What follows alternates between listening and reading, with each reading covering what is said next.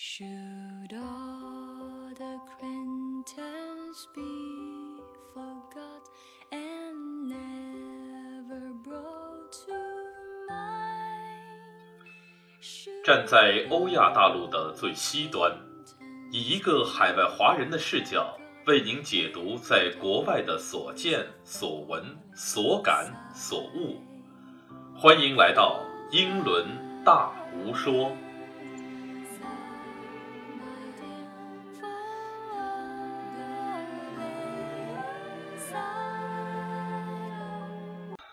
听众朋友们，大家好，欢迎再次来到英伦大无说的节目。那么在上次节目里呢，我们给大家谈到了英国大学的起源，给大家介绍了关于牛津和剑桥两所大学是怎样发展和起源的。那么作为现代高等教育的发源地之一，英国的教育质量呢，在全球啊一直是备受肯定的，教育产业也非常发达。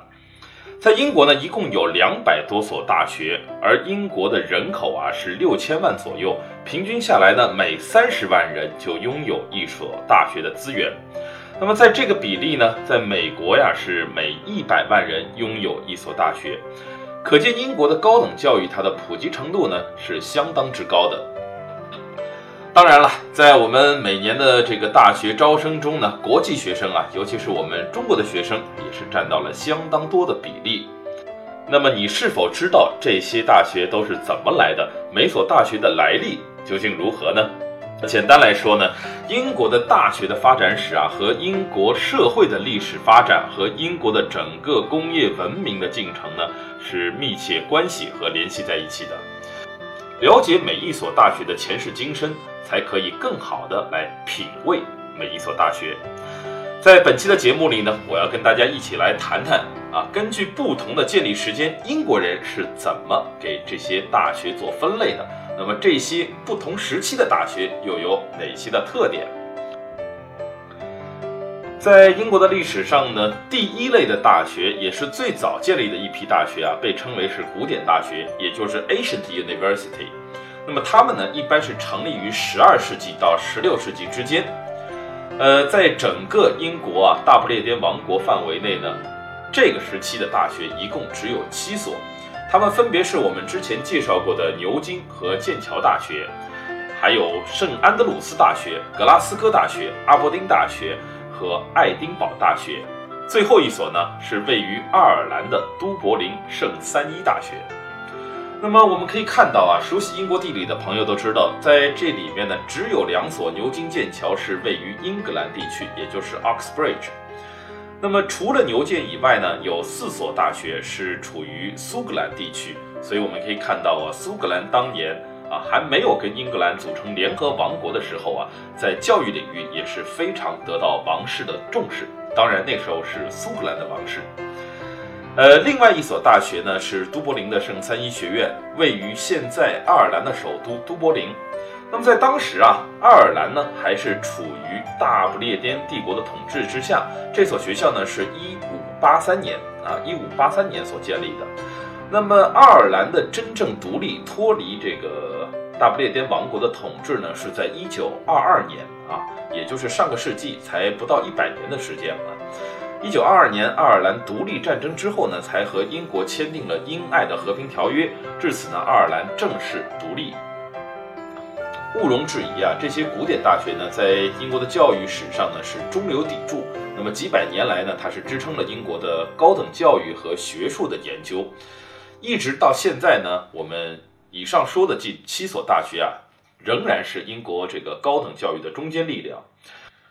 而且我们来说啊，古典大学的一个非常重要的特色就是，他们最早开始研究的啊这些事物和学科呢，都是从神学啊神学相关和神学引申出来的。那么在神学的基础上啊，逐渐发展成现在的这个自然科学。在这一点上，我们从很多大学和学院的名字就能看出来啊，比如像剑桥大学的三一学院啊、圣约翰学院、圣凯瑟琳学院等等。啊，这些都是来自于基督教相关的故事或者人物。那么另外一个特点呢，就是这些学校都有着上几百年的历史悠久的建筑，尤其像牛津、剑桥这样的学校啊，整个小城是分布着各种古老的庭院和小教堂，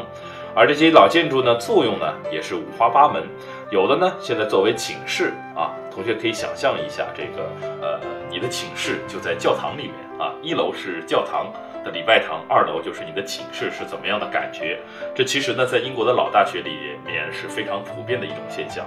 那么有的呢，作为办公室啊，有的作为呃图书馆，比如像牛津的非常著名的 Radcliffe 呃图书馆啊，Radcliffe Center。这个非常感觉是一个通灵的一个建筑，那么它是两层，那么你在里面呃看书呢，有一种仰望星空的一个感觉啊，呃，非常的舒适，非常的惬意，也非常的具有意境。呃，虽然说呢，这些建筑啊，它已经有了几百年的历史啊，呃，少则两三百年，多则六七百年，但是呢，它的整个内部结构呢，却是非常新的。啊，这个在英国的建筑上呢，也是经常会碰到的一种情况啊。在各个城市，这些上一两百年、两三百年的老建筑，它都是受保护的建筑，所以它的外立面呢都是要保持原样啊，一般都是石头的结构。那么内部呢，每几十年就会进行一个重新的装修和翻新，所以它们的内部啊都是保持着最现代化的一个装修标准啊，使用啊、居住啊、办公啊都非常的舒适。呃，当然了，这些建筑还有一个非常大的作用，就是成为了众多啊英美电影啊在进行中世纪场景拍摄时的一个重要的取景地。说完了这个古典大学呢，我们要来看一下第二个分类。第二个分类呢，其实和古典大学相隔的时间呢相对比较长一些啊，一直到十九世纪啊，也就是一八零零年左右开始。那么这一批大学呢，呃，有很多的称谓啊，有称呼他们叫十九世纪大学，啊，也有称为传统大学、文明大学，但最被人熟知的一个名字呢，就是红砖大学。呃，我们简单来介绍一下这些大学啊，呃，这些从一八零零年啊之后啊到一九零零年左右成立的大学，分别有伦敦大学、杜伦大学。曼彻斯特大学、利物浦大学、伯明翰大学、利兹大学、谢菲尔德大学、布里斯托大学、雷丁大学、诺丁汉大学、赫尔大学、埃克塞特大学、兰卡斯特大学、南安普顿大学和纽卡斯尔大学。啊，纽卡斯尔大学之前是作为杜伦的一个分校，在一九六三年呢才这个成为独立学校。那么这个是英格兰部分。呃，在威尔士呢还有卡迪夫大学、班戈大学和斯旺西大学。呃，斯旺西呢是我们这个非常熟悉一个名字，因为有一支英超球队就叫斯旺西。但是呢，这个音译是斯旺西，而这个英语的如果呃意译它的意思的话呢，Swansea 啊有个非常漂亮的名字叫天鹅海啊，Swansea。那么北爱尔兰呢还有一所就是这个贝尔法斯特啊女王大学。那么这一批大学呢，听完以后呢，我想很多朋友的第一个感觉应该是，哎，这些城市都非常熟悉啊，很多城市都有这个成名的英超球队。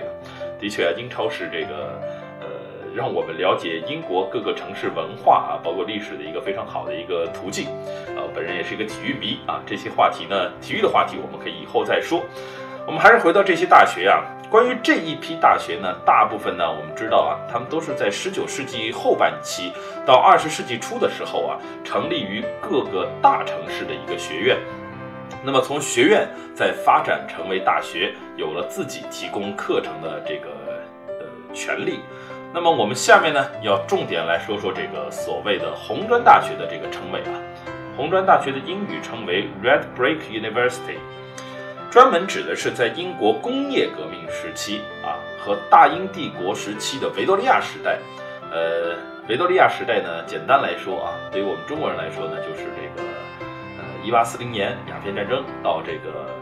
呃一九一一年辛亥革命这段时期啊，就是这个工业革命到这个一战的这个时期啊。我们是维多利亚女王在位也是英国在位时间最长的一个女王。以后我们可以重点说。那么在这个时期创立的英格兰的六所重要工业城市的大学，他们是呢在一战之前啊得到了皇家许可。那么分别是布里斯托大学、谢菲尔德大学、伯明翰大学、利兹大学、曼彻斯特大学和利物浦大学这六所英国非常著名的大学。这六所大学呢，也是除了牛津、剑桥以外，在英格兰地区应该算是最顶尖、最著名的老牌名校啊。我们要注意是老牌名校。现在呢，有些他们的排名呢并不是非常高，但是呢，他们的传统啊依旧。关于这个红砖大学啊，刚才说的是这个特指，也就是狭义上的红砖大学呢，只有六所。不过呢，一般我们人们会把这个红砖大学用于广义的范围，也就是我们刚刚所说的这二十多所学校啊，都把它称为是这个红红砖大学。我们说到红砖大学，其实不仅是在建立的时间上，它在功能上呢，和之前的这个古典大学也有很大的一个区别啊。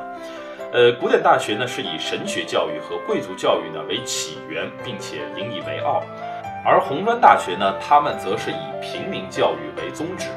啊，我们也可以看到，我刚才所说的六所大学啊，除了布里斯托大学是在英格兰的西部以外，其他的所有五所大学，他们所在的城市都是在英格兰中北部的重要的工业区啊，工业重镇啊，像谢菲尔德啊、利兹啊这些。呃，都是在英格兰重要的煤铁生产基地啊，这个奔宁山脉的这个附近，所以呢，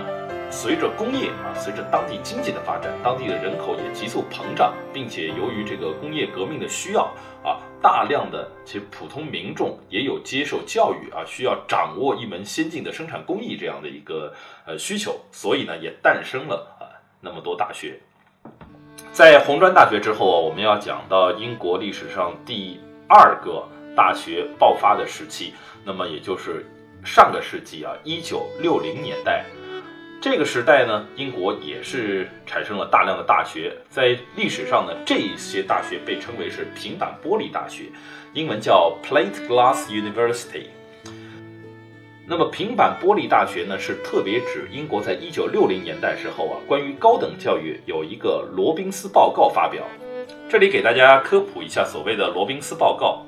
那么，罗宾斯报告是英国政府在1960年委任高等教育委员会对英国高等教育的前景进行的一个规划和发展。那么，该委员会呢是在1961年到1964年之间，啊的主席当时的经济学家罗宾斯爵士，那么他来主持的。那这个报告呢也被政府所采纳。这个报告主要的建议就是立即扩大高等教育的规模，将所有的高等技术学院升格为大学。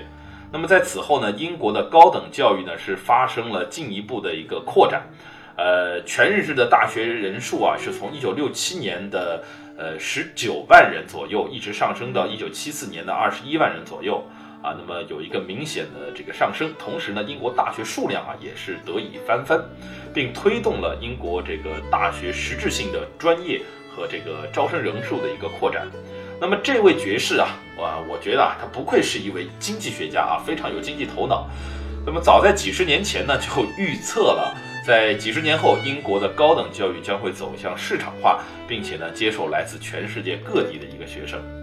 之所以称为是这个平板玻璃大学啊，我们从这个名字上也可以看出它的建筑结构。因为已经到了上世纪六十年代啊，相对来说，整个社会的生产力发展、建筑学发展都已到了一定高度，所以呢，这些大学呢，一般呢都不是用传统的这个红砖或者石头的结构来铸造了啊，大部分呢是用钢筋混凝土加上平板玻璃的这样一个结构。啊，来这个建造，所以他们和维多利亚时期的这个红砖大学呢，是形成一个鲜明的一个对照。那么这也是英国大学数量迅速发展的第二个重要时期。那么在这个阶段呢，英国一共是产生了以下这些大学：位于伯明翰的阿斯顿大学、巴斯大学、布拉德福德大学、布鲁内尔大学、伦敦城市大学、爱丁堡的赫瑞瓦特大学、拉夫堡大学。啊，这个大学的体育非常有名，呃，曼城的索尔福德大学、格拉斯哥的斯特莱斯克莱德大学、萨里大学以及曼彻斯特理工和威尔士理工这两所学校后来被曼大和卡迪夫大学所合并。呃，刚才提到这几所学校呢，是从这个技术学院的基础上升级的。另外呢，英国还斥巨资重新建造了这个几个新的大学。这里就包括了东安格利亚大学、埃塞克斯大学、基尔大学、肯特大学、兰卡斯特大学、斯特林大学、萨塞克斯大学、华威大学、约克大学、阿尔斯特大学。这里面呢，像华威大学和约克大学都是非常有名啊，都是常年排在英国大学的排名前十、前十五的学校。接下来呀，另一个第三个爆发时期呢，我们就要来到啊上世纪的九十年代，在一个对于中国人来说非常重要的年份里呢，英国的大学也进行了啊蓬勃的发展。这就是一九九二年啊，在我们伟人邓小平南巡讲话的这一年，英国的大学呢。也发生了一个很大的变化。当时的这个英国首相啊是梅杰啊，是撒切尔夫人的接班人啊。约翰梅杰政府当时颁布了一个叫《一九九二年持续进修及高等教育法》。这个法案呢是授予了许多前理工学院、中央学院和高等教育学院以大学的地位啊。那么这些大学呢统称为一九九二年后大学。啊，我们叫 Post 1992 Universities，有时呢也会被称为是现代大学，也就是 Modern University。在这个阶段呢，大学就非常多了，一共有五十多所大学。这里呢我就不一一列举了。这里面呢我们可能比较熟悉的城市，像考文垂大学，啊，像格林尼治大学。这里呢，呃，我插一下啊，关于格林尼治啊，它其实呢中文我们可以听到它有两种翻译啊，有叫格林尼治，也叫格林威治的啊。因为源于它的这个英语啊，英语其实它是呃正确读法叫 Greenwich，但很多人呢，因为有一个 W 在那儿，很多人会读成 Greenwich，啊，其实呢在这里呢，我大吴要教大家一点啊，在这个词里面呢有一个特殊现象，也就是呢它的 W 是不发音的，所以标准的英语发音呢是 Greenwich，啊，再教一下 Greenwich，所以呢一中文的发音呢也应该是翻成是格林尼治大学。那么另外呢，还有非常著名的这个以传媒见称的，像伦敦的威斯敏斯特大学啊、普斯茅斯大学，呃，普斯茅斯英国著名的军港啊、林肯大学等等啊，这些学校呢，呃，五十多所都是在一九九二年之后建立的。那么这些学校加上我们刚才说的这个呃。三类学校呢，一共是四类，是英国大学的主流的一个分类方法。共计呢有一百二十多所英国的国立公立大学，那么也是构成了整个英国高等教育的主力阵容。那么以上的这一百二十多所大学呢，也是《泰晤士报》排名或者《卫报》排名这些英国主流的媒体排名中所经常会涉猎的学校。当然呢，还有一些特殊的学校，他们是不参加排名的。呃，很多这些学校呢是不招收本科生，只招研究生的。但这些学校呢也非常有名，比如像啊，全世界最著名的这个商学院啊，伦敦商学院 （London Business School），它仅紧挨着这个伦敦摄政公园，在伦敦非常中心的位置，只有一栋楼，但是呢，它是不招收本科生，不参加排名啊，是非常非常呃有名的一个商学院。还有呢，像 Cranfield University 啊，克兰菲尔德大学，很多朋友可能没有听过啊，它是位于英国这个牛津郡的一所大学。那么它也是不招收本科生的啊，是研究为专业。它最好的这个专业呢是皇家军事科学院主授的航空学和工程学，以及农业学。还有呢，它的工商管理啊也是世界闻名。另外呢，像 IOE 啊，伦敦大学教育研究院，那么。这个非常牛啊，在教育界，这个很多朋友，尤其是大学老师，应该都知道。二零一四年、二零一五年是连续被评为全球大学排行教育专业的排名第一啊，是领先于哈佛大学和斯坦福大学这三家，也是并称为世界三大教育研究机构。那么这所大学呢，原来是不招收以这个本科生的，但是呢，三年前他们也开始招收部分的本科生。那么前年呢，LE 呢也是和伦敦大学学院 UCL 一起合并啊，合并成 UCL 下面的一个学院了。好，那么除了这些呢，还有像艺术类的啊，伦敦艺术大学啊，皇家音乐学院、皇家艺术学院等等呢。一般呢也是不参与普通大学排名的。那么关于这些比较特殊的一些学校，包括一些专业呢，我们在之后也会专门安排时间来给大家重点的介绍。以上呢就是我们根据啊主流排名的英国大学的分类情况呢，简单的给大家介绍了一下啊，分为古典大学、红砖大学、平板玻璃大学以及新大学啊，modern 大学。那么可以看到，成立越早的大学呢，它越具有历史的厚重感。那么相对来说，学科的设置呢，也更偏传统学科一些。而新兴大学呢，则有更多偏向实际应用的专业。所以，根据我个人的经验啊，以及和许多大学的交流和总结呢，在选择大学的时候，除了看大学的排名以外呢，还要看每个大学它的优势专业分别是什么啊，学校所在的城市情况、大学的就业率等等多个指标啊，以及适合自己的几个分类原则。呃，举个例子来说，比如像我们中国留学生呢，来英国非常喜欢学一个专业叫传媒专业啊，这个在国内非常火，听着也非常高大上。那么在英国学习传媒专业最好的大学呢，是伦敦的威斯敏斯特大学。那么威斯敏斯特大学其实呢，按照分类是属于九二年后建立的这个新兴大学啊，他们是拥有一流的传媒的专业设备和实践机会，是 BBC 啊、ITV 英国这些主流媒体的一个御用合作伙伴。同样呢，对于我们国内来说呢，国内的许多电视台、媒体机构啊，像 CCTV 等等，每年他们来英国的这个短期培训呢，也是首选在威斯敏斯特大学。但是呢，威斯敏斯特大学呢，它在整个综合排名啊上呢，因为它的专业并没有那么齐全啊，突出的专业比较明显，所以它的综合排名只有在一百名左右。同样的情况呢，还有像伦敦的伦敦艺术大学。啊，艺术类它的时尚设计、平面设计、产品设计、室内设计，基本上都是排在行业的前第一位、第二位。但是呢，它的综合排名只有一百名左右，因为它只有艺术设计类专业啊，没有那么多的一个呃学科设置。那么同样，像格林尼治大学的海事专业也是非常有名，不过它的综合排名也在九十名之外。那么在选择大学的时候，我觉得呢，除了你所在的专业和所读的学位情况以外呢。一些高排名的大学呢，他们往往啊是在